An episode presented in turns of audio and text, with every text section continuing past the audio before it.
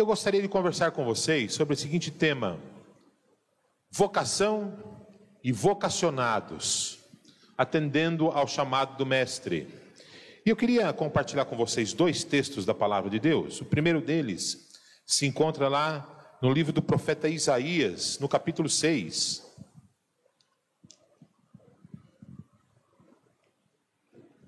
Livro do profeta Isaías, capítulo 6.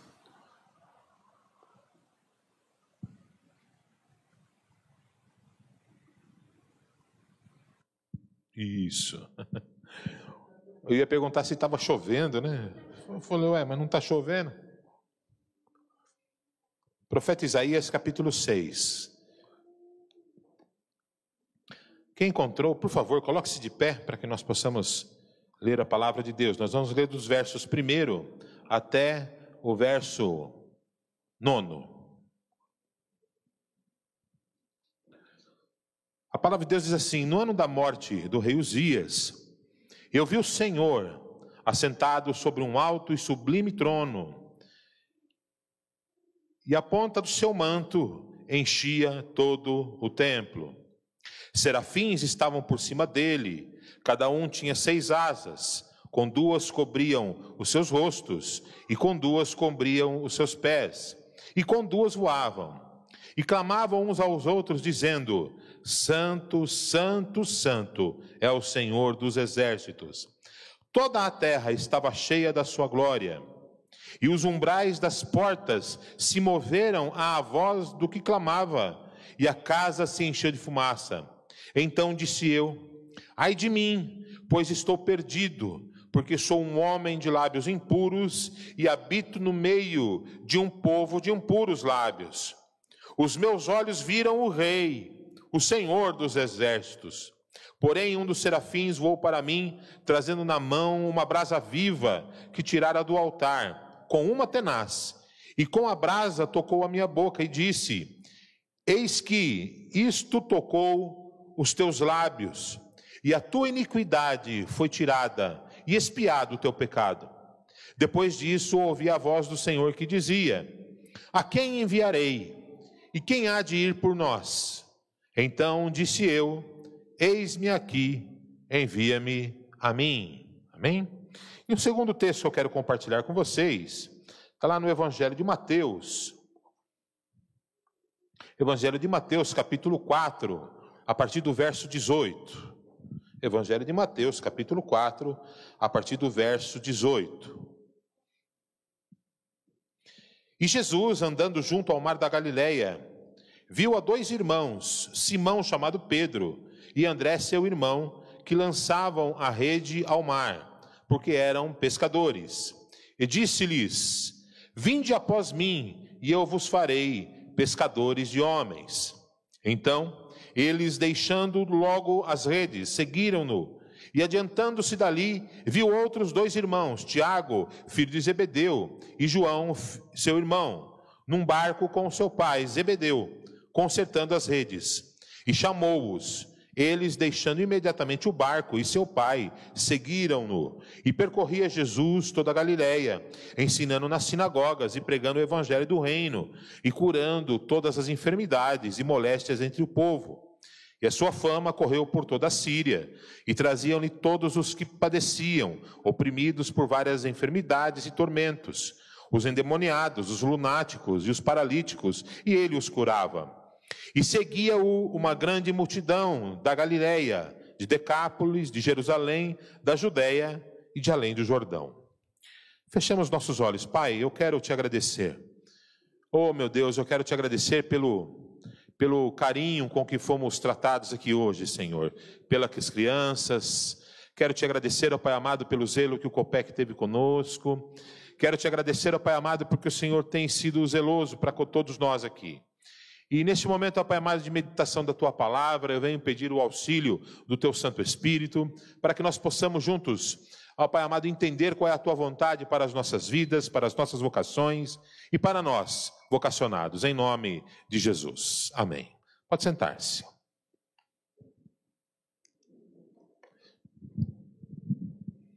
Existe uma discussão é, que permeia o meio cristão E não é apenas entre os evangélicos. Até uns anos atrás, o Senhor me deu a oportunidade de morar bem em frente à Igreja Católica, ali embaixo, na Xavier Toledo. E eu acabei conhecendo ali alguns líderes daquela igreja. Conheci lá o padre, que na época era o padre Alexandre. Até tem uma foto minha que eu estou lá participando do evento de um seminarista e ele me convidou para estar lá. Eu fui. Né? E o que ele dizia? Que os seminários estão vazios. Os seminários estão vazios. Há pouco tempo atrás, nós tivemos, eu não, lembro, não me lembro, recordo direito se foi a última ou se foi a penúltima Assembleia Geral da CBN. E nós, essa Assembleia aconteceu num seminário, numa cidade do interior. Você, você esteve lá, né, Dias, nesse lugar? Você esteve lá? O senhor também foi, né, Pastor Xavier?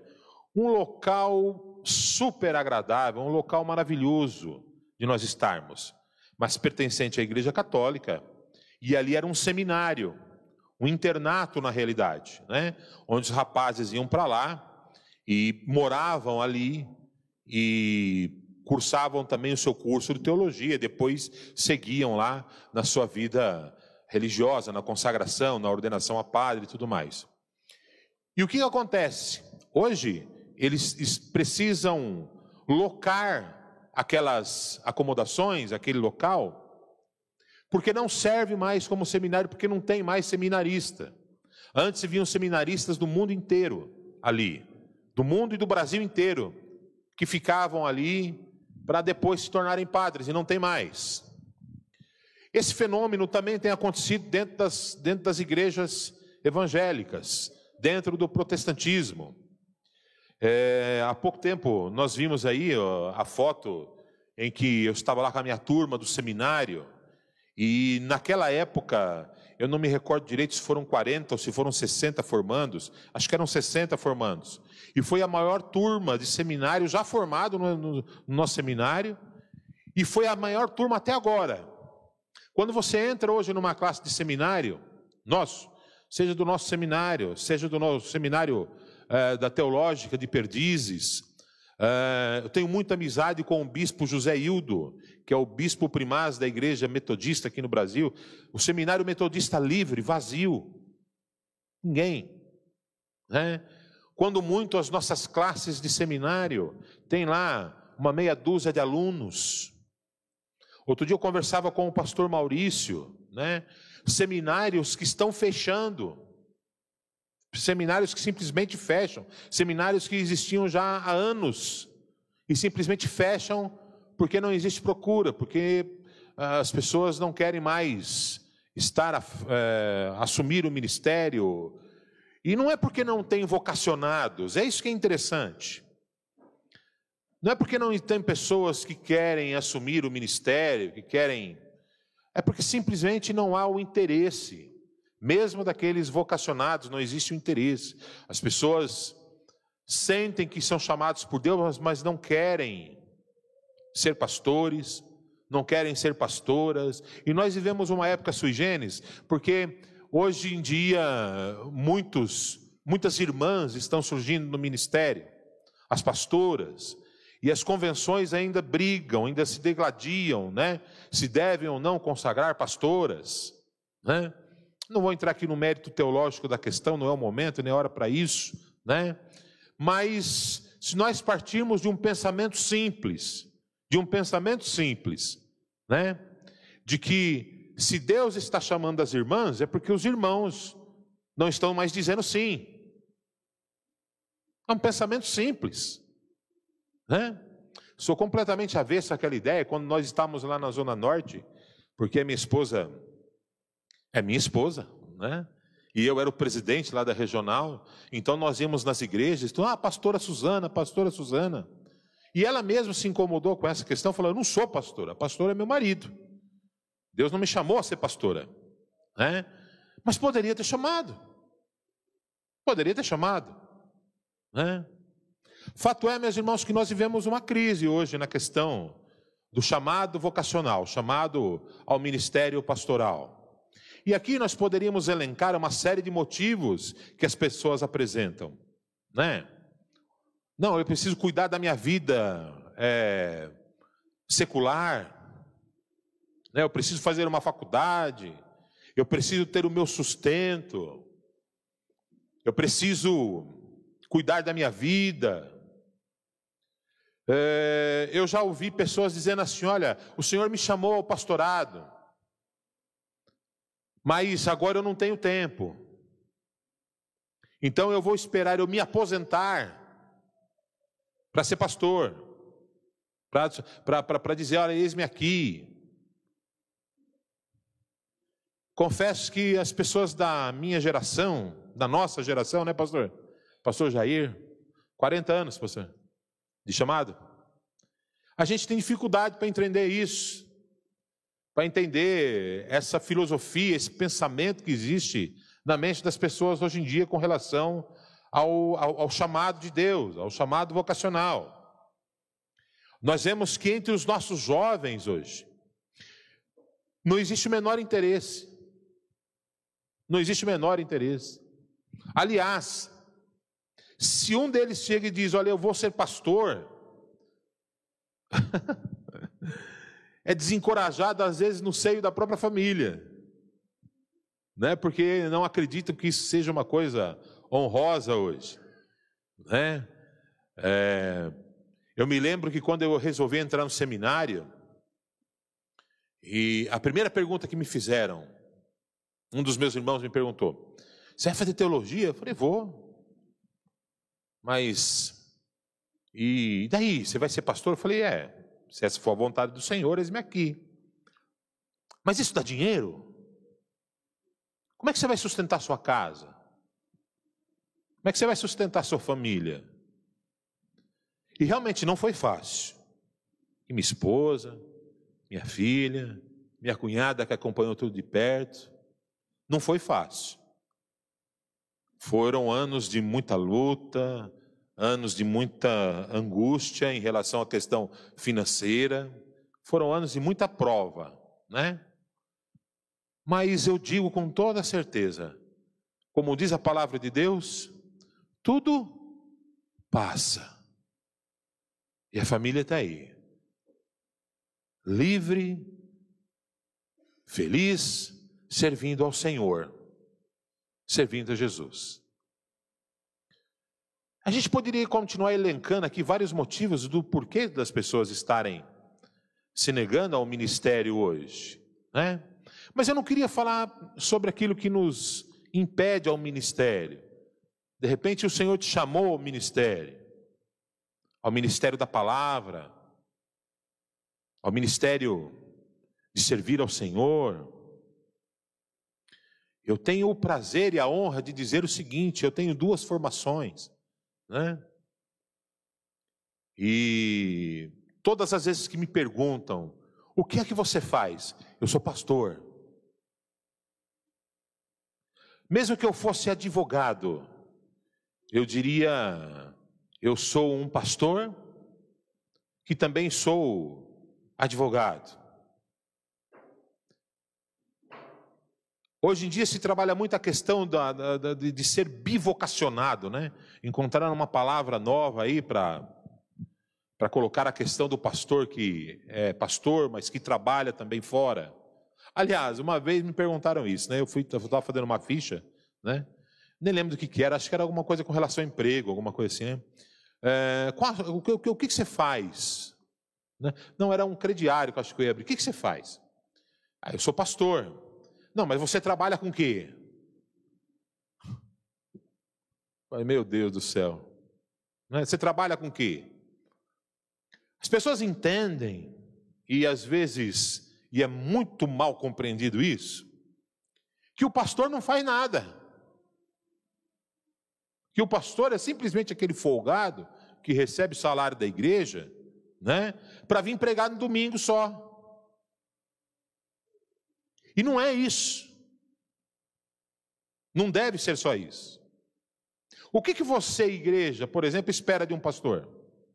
Você espera que a gente seja perfeito? se você está esperando isso, você se deu mal, que a gente nunca vai ser perfeito.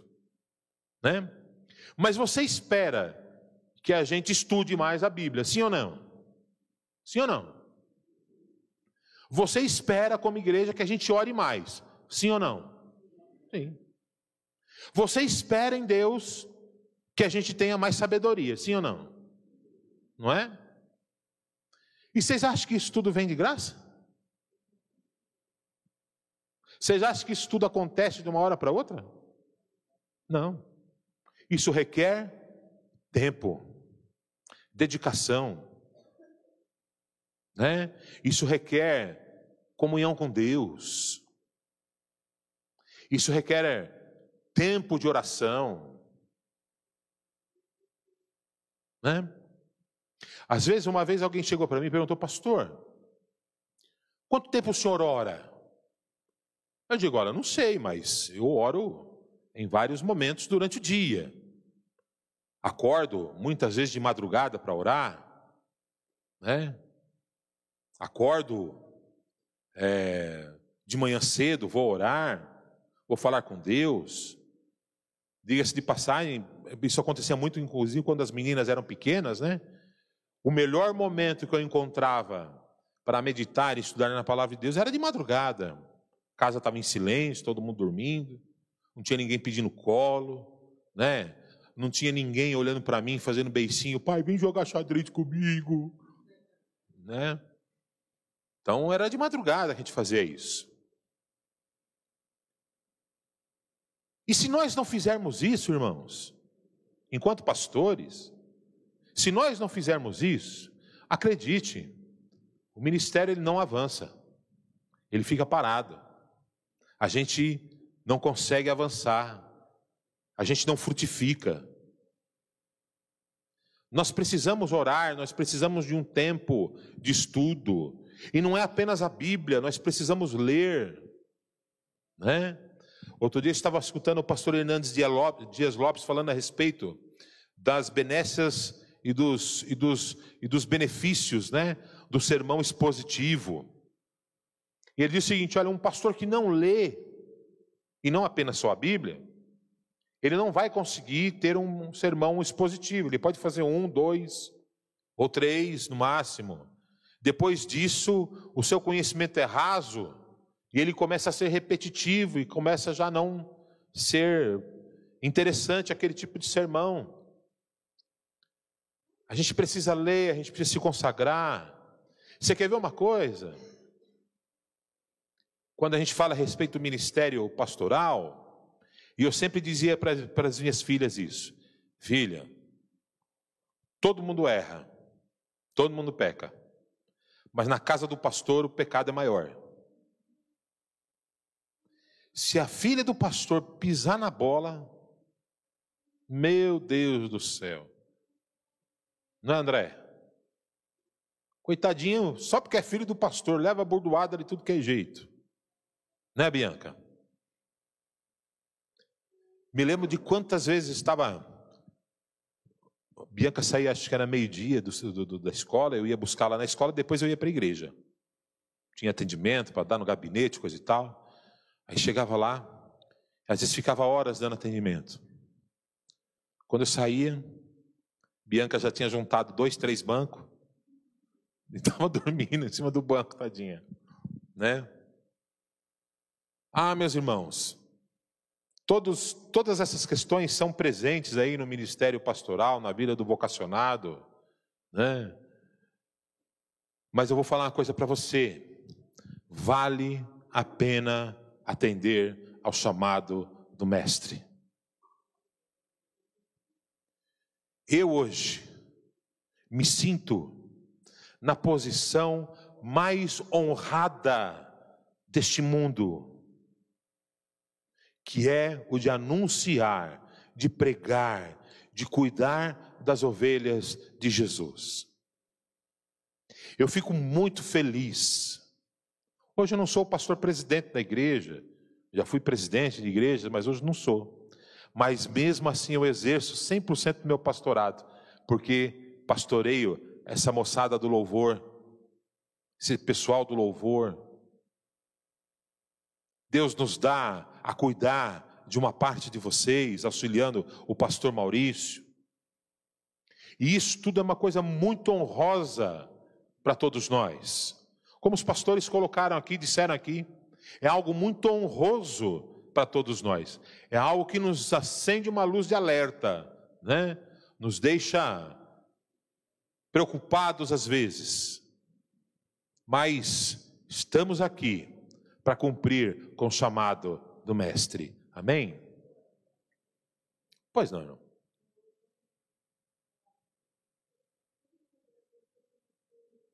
Amém.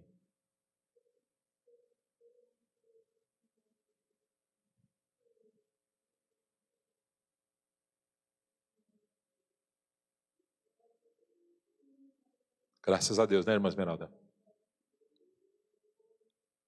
É. Amém, Jesus. Amém. Obrigado, irmã. Amém. Obrigado, irmã. Obrigado pelo seu testemunho. Nos edificou bastante. O texto que nós acabamos de ler do profeta Isaías, ele é um texto riquíssimo. O profeta Isaías, ele profetizou em Israel, provavelmente durante todo o período babilônico, durante todo o período do cativeiro babilônico. Aqui no início do livro do profeta Isaías, o profeta ele começa a relatar uma visão que ele teve, um encontro que ele teve, algo sobrenatural que ele teve da parte de Deus. E qual foi essa visão? Ele estava no, na sala do trono de Deus. E ele via que do trono de Deus, não é? o manto, a capa do Senhor, tocava todos os limites daquele, daquele, do céu, tocava todos os limites daquele local. E ele não viu apenas isso, mas ele viu também os anjos, os arcanjos, os serafins, que voavam de um lado para o outro, e eles diziam: Santo, Santo, Santo é o Senhor. Santo, Santo, Santo é o Senhor. Uns estavam com as suas asas, um par de asas, tampando os olhos, mostrando a santidade de Deus. Outros colocavam as suas asas sobre os seus pés, mostrando a santidade do templo, da morada de Deus. E Isaías temeu, Isaías teve medo. E eu acho que esse temor, todos nós temos, quando nós temos a consciência de quem é Deus. Aquilo que os pastores relataram aqui, e foi unânime, nós temos temor, é porque nós sabemos o terreno onde estamos pisando. O pastor Jair colocou aqui como altar. Este lugar ele realmente ele não é santo, mas ele requer daqui reverência e santidade ao Senhor. O sumo sacerdote, ele tinha uma espécie de coroa na sua fronte, era um, era um, era um, era na realidade ali uma espécie de um gorro, e na frente havia ali uma placa de ouro, onde estava escrito naquela placa: santidade ao Senhor. Nós sabemos que quando nós estamos aqui, pregando e anunciando a palavra de Deus, nós devemos ter temor ao Senhor, porque eu sei que eu estou pisando em solo santo, e este solo é o coração de cada um de vocês que está recebendo a palavra de Deus, e essa palavra precisa ser pregada com santidade ao Senhor, para que ela produza em você o efeito que o Espírito Santo quer que seja produzido na tua vida. Por quê? Não sei quantas pessoas nós temos aqui hoje, 50, 60, deixa eu ver, umas 70 pessoas mais ou menos, não é? São 70 mensagens diferentes. Se tivéssemos aqui 100 pessoas, seriam 100 mensagens diferentes. Porque cada um de vocês vai absorver no seu coração a porção daquilo que o Santo Espírito quer colocar na tua vida. Aquilo que você precisa. E quem é que sabe disso? Eu sei? Não, não sei. Eu não sei. Mas o Senhor sabe, o Santo Espírito sabe. A mim cabe o quê? Pregar o que a palavra de Deus diz, não o que eu quero. Porque seria tão bom, né? Seria tão cômodo para nós pregar aquilo que eu quero, né? Mas a gente prega aquilo que a vontade de Deus e a Sua palavra nos permite fazer. E acredite, nós, enquanto pregamos aqui, os pastores, nós somos totalmente limitados, limitados pela vontade do Santo Espírito de Deus. Nós vamos até onde o Santo Espírito permite. Amém, amados? A gente não avança isso. Isaías ele foi estava ali diante de Deus e ele sentiu então o peso de ser impuro na presença de Deus.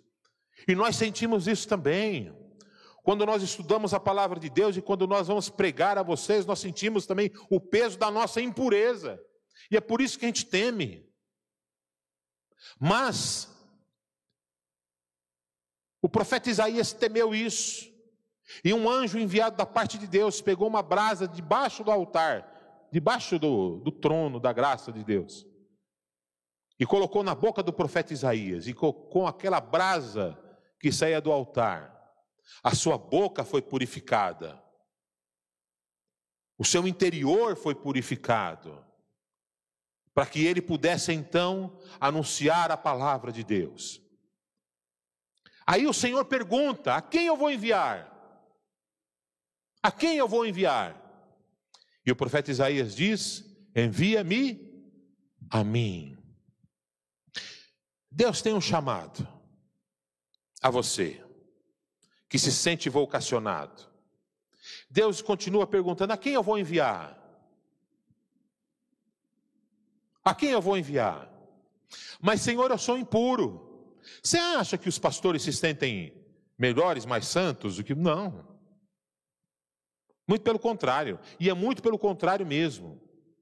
Até porque de repente a gente conhece um pouco mais da teologia e da própria palavra, a gente sabe muito bem o que é o peso, né, da busca diária por santidade. A gente conhece esse peso.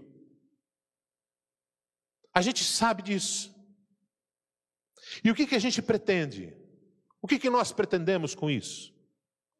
Que você seja abençoado, que você receba a melhor porção da palavra de Deus. Amém, queridos? Aquilo que vai trazer a expectativa do teu coração, aquilo que vai trazer paz ao teu coração. Às vezes a gente termina o sermão e a gente vai cumprimentar os irmãos. Pastor, olha, essa mensagem falou comigo hoje. Pastor, a mensagem tocou no meu coração. Já teve vezes, Deus está lá na porta cumprimentando, pastor, teu sermão hoje foi uma porcaria.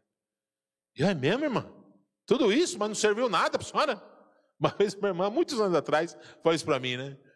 É mesmo, irmão, mas não serviu nada. Não, pastor, foi só uma palavrinha lá. Falei, ah, então serviu.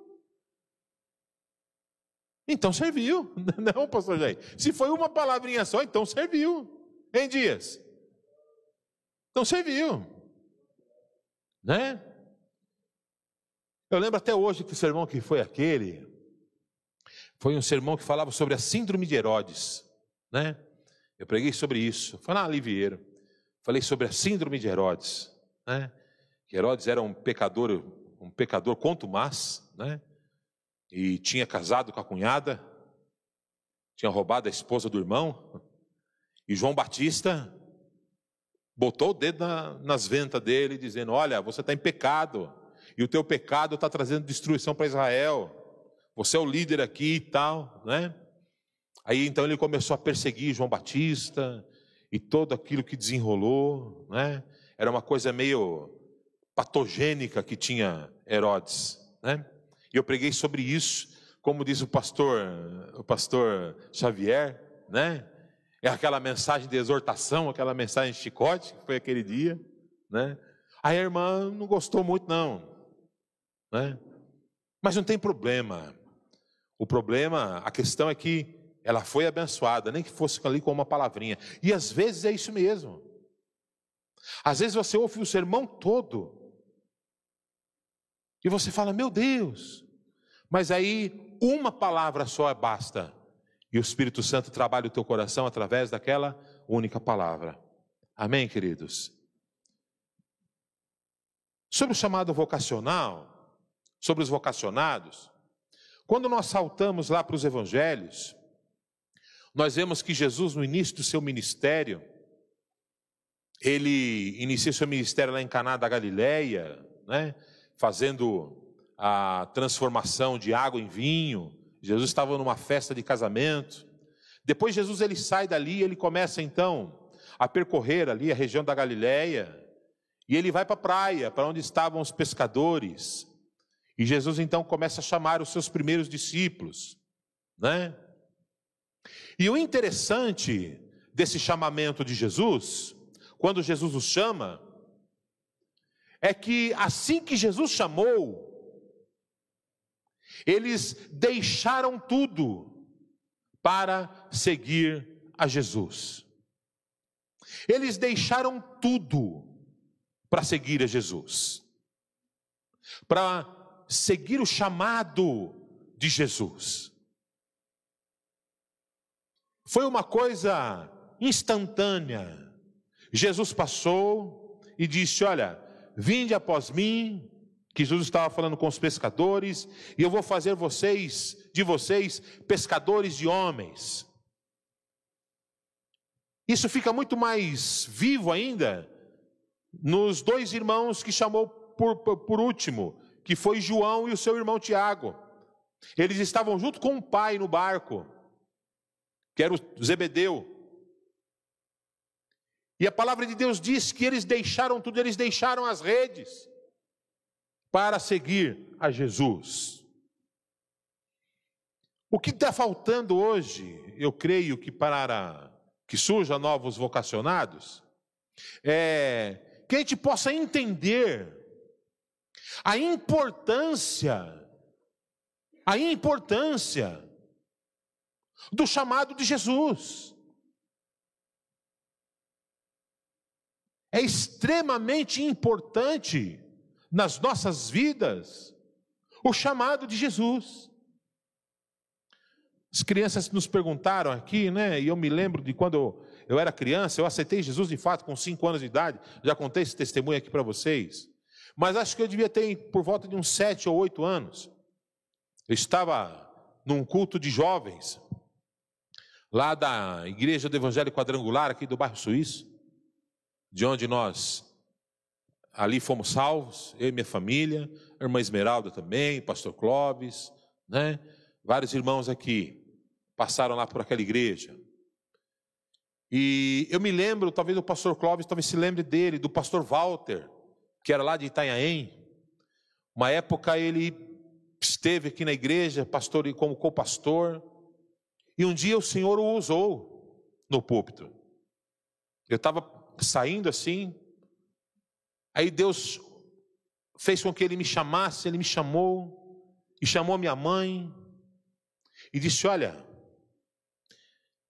esse rapaz tem um chamado de Deus, e ele vai ser pastor. Né? É, com sete anos de idade, eu falei, né? Não dei muita atenção para aquilo. Mas isso ficou na minha mente durante a vida inteira. Durante a vida inteira. Nunca saiu da minha mente aquilo. Eu me casei, né? E sempre comentei isso com a Suzana. Aí um dia nós estávamos na igreja batista da Vila Liviero, e o Senhor confirmou, testificou esse chamado, tem mais de 20 anos, né? Isso foi em 97, 98, mais ou menos. E o Senhor testificou isso. E eu falei: quer saber? Então eu vou para o seminário. Vou aprender um pouco mais, né?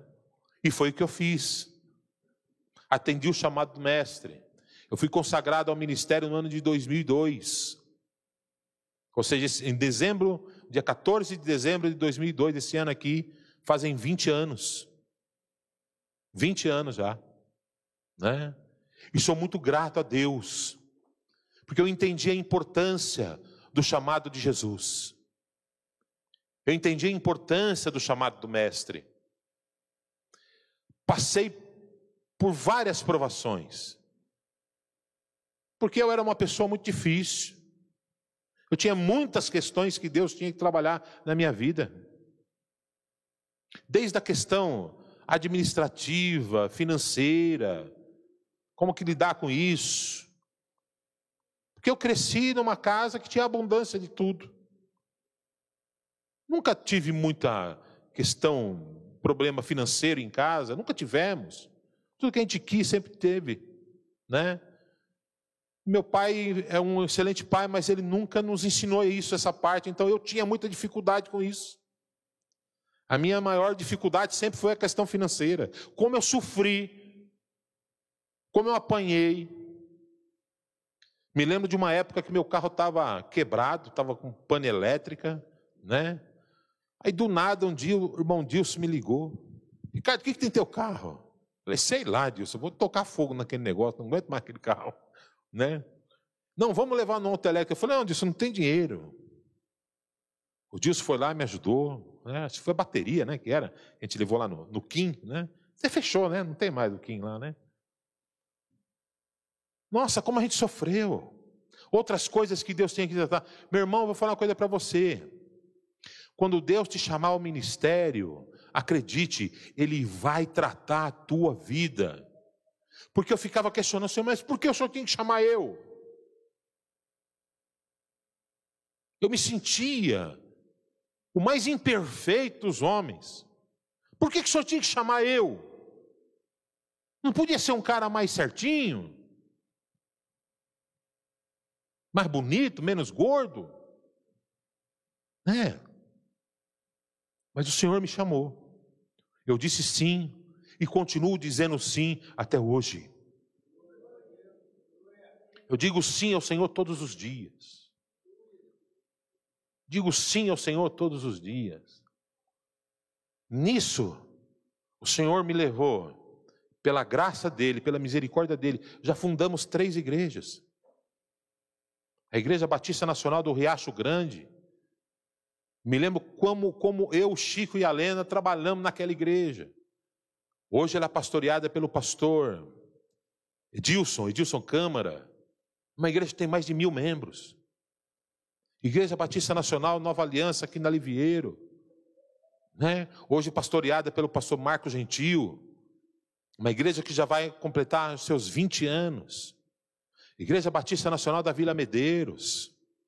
Né? Outro dia eu estava contabilizando algumas coisas, porque de vez em quando a gente faz esse meia-culpa, né? Fala, Senhor, né, eu estou aqui, eu quero a minha igreja. Ainda quero a minha igreja. Já comentei isso com o pastor Maurício, falei, eu quero a minha igreja. Falei, Senhor, não é possível que a gente tenha acumulado tanta experiência. E se for para eu continuar aqui ministrando louvor e lindo louvor, é honra para a minha vida também. Né? Mas eu falo para o Senhor, eu quero a minha igreja. Né? E outro dia a gente estava fazendo um meia-culpa e tentando, né? É...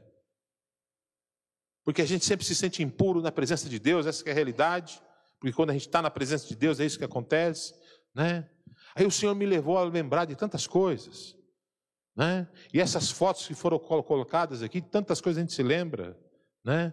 Pastores que foram consagrados no nosso ministério, diáconos, lideranças, que hoje estão exercendo, estão à frente de igrejas, que estão à frente de outros trabalhos.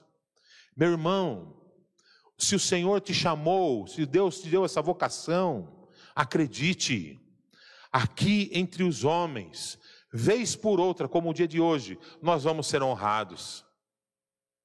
Mas a nossa recompensa maior não está aqui. A nossa recompensa maior está no Senhor. A nossa coroa imarcessível, diz o Senhor. E até nisso você que é chamado, eu gosto de pensar dessa maneira, né?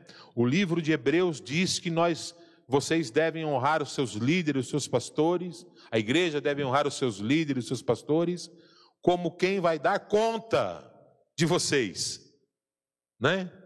Então eu penso, esse negócio de dar conta, eu já tentei ficar imaginar isso, como é que vai ser, né? Na prática ali no dia a dia. Sabe como é que é a única maneira que eu consigo entender isso? A trombeta toca, aleluias. Vamos todo mundo para o céu. A bênção, né? Aí está lá, a ovelhada de Jesus toda entrando, aquele rebanho todo entrando, né? Você é pastor? Aguarda um instantinho aqui. Pastor, ah, Xavier, aguarda um instantinho ali do lado do pastor Ricardo, ó. Vamos dar conta. é, vamos dar conta, né? Daquilo que você fez, do teu chamado, da tua vocação. O que é que você fez com o teu ministério? O que é que você fez com como é que você cuidou dessas ovelhas, né? É isso que vai acontecer. Nós vamos dar conta delas, das ovelhas do Senhor. As ovelhas não são nossas. Por mais que a gente queira é, que fossem, mas não são. As ovelhas são de Cristo, são dele. Nesse aspecto eu louvo ao Senhor, porque eu também sou ovelha. Também sou ovelha. Eu fico muito feliz por isso. Eu quero concluir essa mensagem dizendo para você o seguinte: olha, se o Senhor te chamou, não espere a aposentadoria, não. Se o Senhor te chamou, vá agora. Apesar que tem um estudo rolando aí que diz o seguinte: que o período mais fértil do homem, do ser humano, é entre os 50 e 70 anos. É o período mais frutífero do homem. É entre os 50 e os 70 anos. Né? Por quê? Porque a gente já adquiriu experiência, a gente já conhece como que é a caminhada da vida. Então a gente tem mais é, mais experiência para produzir, para fazer. Mas não espere aposentar, não, para você assumir. Tem uma história, uma fábula, que acho que ilustra isso. Diz que um dia uma moça, ela tinha 12 anos. E ela ouviu o chamado de Deus. Olha, eu preciso de você na obra. Eu preciso de você no ministério. Ela tinha 12 anos. Né? Ela falou: Não, mas agora eu não posso. Agora eu não posso, eu tenho que estudar, né? Eu preciso me formar. Tá bom. Deus disse: tá bom. Ela foi, estudou, se formou. Quando ela havia se formado, o Senhor a chamou de novo, falou: Olha, eu preciso de você na obra. Preciso de uma pessoa como você na obra. Né? Ela disse: Não, mas agora eu estou casada. Ou melhor, agora eu estou formada. Eu preciso me casar. Agora não dá. Ah, tá bom. Se tem alguém que é educado, é o Santo Espírito de Deus, né? Depois que ela casou, alguns anos depois, o Senhor a chamou novamente. Falou: Eu preciso de você na obra. Venha lá, nos ajuda. Né? Não, agora eu não posso. Por quê? Porque agora eu tive filho, eu preciso cuidar dos filhos. Tá bom. Tá bom. O Senhor disse: Ok. E ela cuidou dos filhos, os filhos cresceram, tudo. Quando os filhos cresceram, o Senhor a chamou de novo, e aí ela já não era mais jovem, ela já tinha uma certa idade. Olha, eu preciso de você na obra. O Senhor disse a ela: Olha, eu preciso de você lá, a obra continua lá. Não, mas agora eu não posso. Se eu ver, eu cuidei dos meus filhos, meus filhos cresceram. Agora estão tudo tendo um neto trazendo aqui para eu cuidar. Preciso ajudar a cuidar dos meus netos. E o Espírito Santo disse novamente: Tá bom. Tá bom. Um dia bateram a porta dela. Né? Toque, toque, toque. Alguém me bate a porta.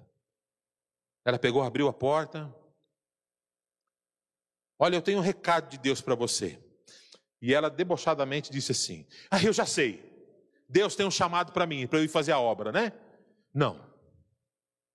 Esse tempo já foi. Deus mandou vir te avisar o seguinte: ajeita a tua vida. Ajeita a sua vida. Porque em uma semana você vai partir.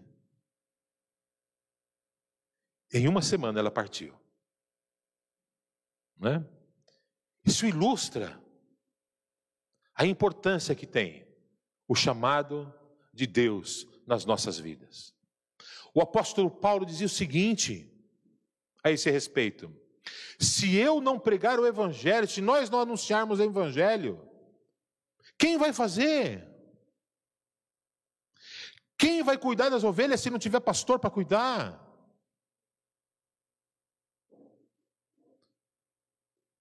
Eu já vi a, a, a, né, né, a, a situação drástica que fica uma igreja quando está sem pastor. Eu estava aqui nessa igreja quando ela ficou quase dois anos sem pastor, antes do pastor Maurício chegar. Né? Todo mundo achava, o Dilson lembra disso, estava aqui com a gente. Todo mundo achava que podia ser pastor, e ninguém cuidava de ninguém, igreja dividida. Não era isso que estava fazendo? Igreja dividida. Um sofrimento danado. Era culto atrás de culto, culto truncado, amarrado, a gente percebia. O Vladimir também estava aqui nessa época, né? Culto não subia a Deus, porque a igreja estava dividida. Mas aí chegou um pastor. O pastor Maurício foi eleito, começou aqui em fevereiro de 2000, ou 2001, não me recordo agora, né? E pronto. Estabilizou a igreja. Por quê? Porque tinha um pastor chamado por Deus para tomar conta. Percebe a importância do chamado? Meus irmãos, se Deus te chamou ao ministério, seja para ser pastor, seja para ser diácono, seja para estar ministrando no louvor, se você tem uma vocação da parte de Deus, não fique esperando a idade chegar. Diga sim hoje ao Senhor. Diga sim hoje. Deus te chamou a ser evangelista. Diga sim hoje é Deus. Diga assim agora, nesse momento, fala, Senhor, eis-me aqui, envia-me a mim. Amém, queridos? Fique esperando o filho crescer. Eu não consigo entender esse negócio. O pessoal hoje é assim, né? O pessoal vai casar um ano antes de casar, sai do ministério. Aí depois de um ano depois de que casou, volta para o ministério. Aí tem filho. Um ano, um ano antes de ter filho, passa, sai do ministério. Aí três anos depois, volta para Eu nunca parei, nunca interrompi meu ministério, nem eu, nem a Suzana, por causa de filhos. Muito pelo contrário. Eu me lembro de uma foto que até poderia ter sido colocada aí. A Suzana com 15 dias que a Isabela tinha nascido. 15 dias. Ela estava na igreja ministrando louvor, que a gente estava ensaiando cantata que a Isabela, a Suzana teve a Isabela em novembro, com 15 dias de nascido, estava cantando. E nunca parou até hoje. Nunca foi empecilho filho para ministério. Nunca foi empecilho os filhos para a gente estar fazendo a obra do Senhor. Nunca foi. E quer saber de uma coisa? Nunca será. Nunca será. O que a gente precisa é entender a importância do chamado e dar ao chamado a importância. Se é que de fato, como diz o apóstolo Paulo, sois chamados por Deus. Amém, amados? Se é que de fato sois chamados por Deus, isso quem disse foi o apóstolo Paulo. Amém? Vamos ficar de pé, vamos orar? Eu queria que você, nessa oração que nós vamos fazer agora, que você direcionasse a sua oração a dois aspectos. Primeiro, para que Deus levante vocacionados. Amém? Para que Deus levante vocacionados. Segundo, para que Deus sustente os vocacionados. Amém, amados? Vamos fazer essa oração? Vamos erguer a nossa voz e entender a importância desse momento que nós vivemos. Só para você ter uma ideia, né? Nós temos um seminário nosso aqui no ABC, que é o Seminário Batista Nacional do ABC, que é a FABC, né? Que está, sabe, quase vazio. Está lá, tem um recurso, tem um lugar, mas está quase vazio. E não é porque eu não consigo entender que Deus não está chamando vocacionados. Eu não consigo entender isso. Deus continua chamando vocacionados. Mas o que está acontecendo? As pessoas simplesmente estão dizendo: não, não, quero. Como diz a, como diz a moça né, do, da fábula que eu contei, da ilustração que eu contei, não, estou cuidando dos meus filhos. Estou cuidando da vida profissional, agora não dá. Vou cuidar dos netos. Até que chega uma hora, sabe o que vai acontecer? Que a gente vai morrer. E a obra que a gente poderia ter feito, ficou. Né? Deus tem um chamado a nós. Seja você jovem, seja você adulto, seja você idoso, Deus tem um chamado. E se Deus tem um chamado no teu coração, abra o teu coração hoje. Diga, Senhor, o Senhor me chamou. E eu estou dizendo: Eis-me aqui, Senhor, envia-me a mim. Eis-me aqui, Senhor, envia-me a mim. Amém? Vamos orar então para que Deus levante vocacionados e para que Deus sustente os vocacionados. Pai, eu quero nessa noite orar a Ti, Pai, para que o Senhor toque no coração, levante vocacionados para a Tua obra, Senhor. Levante pastores, pastoras, diáconos, levanta evangelistas, meu Pai. Levanta pessoas que estejam dispostas a dizer: Eis-me aqui, Senhor, envia-me a mim. Pessoas que entendam a importância e a urgência do chamado de Cristo, do chamado do Senhor. Oh, meu Pai amado, os teus apóstolos entenderam isso quando o Senhor passava ali pela praia e os chamou, e eles deixaram tudo, deixaram as redes, deixaram seus afazeres seculares para seguir-te, Senhor, e serem teus apóstolos, serem teus enviados, serem as pessoas que o Senhor vai usar neste mundo para transformar, virar o mundo de ponta cabeça, anunciando o teu evangelho. Meu Pai, em nome de Jesus, eu quero te pedir, Senhor Deus, que o Senhor levante vocacionados nessa igreja, mais e mais homens e mulheres, Senhor, dispostas a dizer: Eis-me aqui, envia-me a mim. Dessa maneira também eu te peço, Senhor, que o Senhor fortaleça os vocacionados, fortaleça os pastores, fortaleça os diáconos dessa igreja, Senhor. Fortalece, meu Pai amado, os irmãos do louvor, fortalece os evangelistas dessa igreja, aqueles que têm se empenhado, têm se esmerado, Senhor, em fazer a tua vontade, em fazer a tua, a tua palavra ser difundida aos corações que precisam ouvir a tua mensagem. Oh Senhor Deus, sustenta com o teu braço forte, sustenta com a tua destra fiel, Senhor, em nome do nosso Senhor Jesus Cristo. Nessa noite em especial, nós te pedimos pela vida do nosso pastor, pela vida do pastor Maurício. Meu Pai, em nome de Jesus, fortalece o teu servo, fortalece a sua esposa curando, em nome de Jesus. Fortalece a irmã Iris, ó Pai amado, que caminha firme ao lado do seu filho, auxiliando aqui no ministério. Meu Pai amado, abençoa os pastores desse lugar, abençoa as suas famílias, seus lares, seus trabalhos, em nome do Senhor Jesus Cristo, meu Pai, nós te pedimos, em nome de Jesus, nós cremos no teu poder. Oh Jesus, nos abençoa. Nos abençoa, Jesus. Precisamos do teu favor, precisamos da tua graça, precisamos do teu amor. Em nome de Jesus e que a graça do Senhor Jesus, o amor de Deus, o nosso Pai, e as santas consolações do Espírito Santo de Deus, seja sobre todos vós, agora e para todos sempre, e todos digam amém. Que Deus te abençoe. Amém. Vá em paz.